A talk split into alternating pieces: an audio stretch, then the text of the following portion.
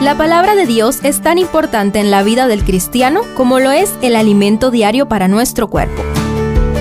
Estudia con nosotros el capítulo del día en Reavivados por su palabra.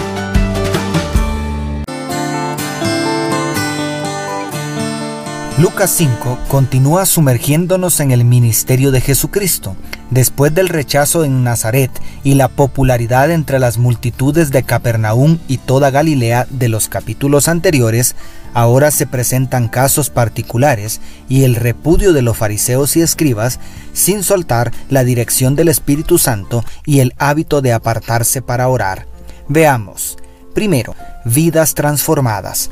Obviando el orden cronológico, Lucas pasa suavemente de las multitudes que se aglomeran alrededor del gran médico sanador a casos particulares, como si quisiera decirnos que Jesús no solo puede sanar físicamente, él también puede transformar vidas.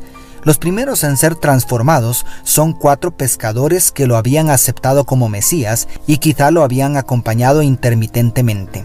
Sin embargo, después de contemplar el poder de Cristo en la mayor pesca de sus vidas, fueron transformados en pescadores de hombres. Porque, dejándolo todo, lo siguieron. Según los versos 10 y 11. Luego, un inmundo leproso se acerca diciendo, Señor, si quieres, puedes limpiarme. Según el verso 12. El maestro reacciona rompiendo el estricto protocolo para tratar con esta enfermedad incurable, considerada como el azote de Dios, tocándolo y limpiándolo completamente en un instante, según el verso 13. Enseguida se presenta el caso de un paralítico a quien Jesús le dice en primer lugar, Hombre, tus pecados te son perdonados. Según el verso 20. Y además, Levántate y anda. Según el verso 23 restaurándolo física y espiritualmente. Y por último, el caso de un despreciado publicano llamado Leví, a quien Jesús le dijo, Sígueme. Según el verso 27, haciéndolo uno de sus doce apóstoles, y más tarde aceptó participar de un banquete en su casa donde cenó con otros publicanos y pecadores, y delante de ellos declaró, Los que están sanos no tienen necesidad de médico, sino los enfermos. No he venido a llamar justos, sino pecadores al arrepentimiento. Como dicen los versos 31 y 32. En pocas palabras, Jesucristo sana, limpia, perdona y acepta a los pecadores, de tal manera que, aunque el Señor aborrece el pecado, hasta los más despreciables de la sociedad se sienten atraídos y amados por Él. ¿Qué te parece esto? Me parece que depende de qué lado crees estar.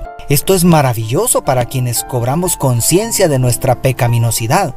Pero, ¿qué pasa si creemos que estamos en mejor condición que los leprosos, paralíticos y publicanos? Y segundo, repudio fariseo.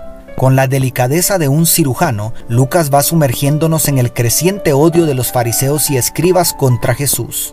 Primero, Jesús manda al ex leproso a presentar ante los sacerdotes el sacrificio que la ley de Moisés mandaba. Para testimonio a ellos. Como dice el verso 14. En otras palabras, Jesús quiere darles una segunda oportunidad de aceptarlo como Mesías después de haberles ministrado durante un año en Judea. No obstante, envían una delegación para boicotear su exitoso ministerio en Galilea. Lo acusan de blasfemia por asegurar el perdón de pecados al paralítico según el verso 21.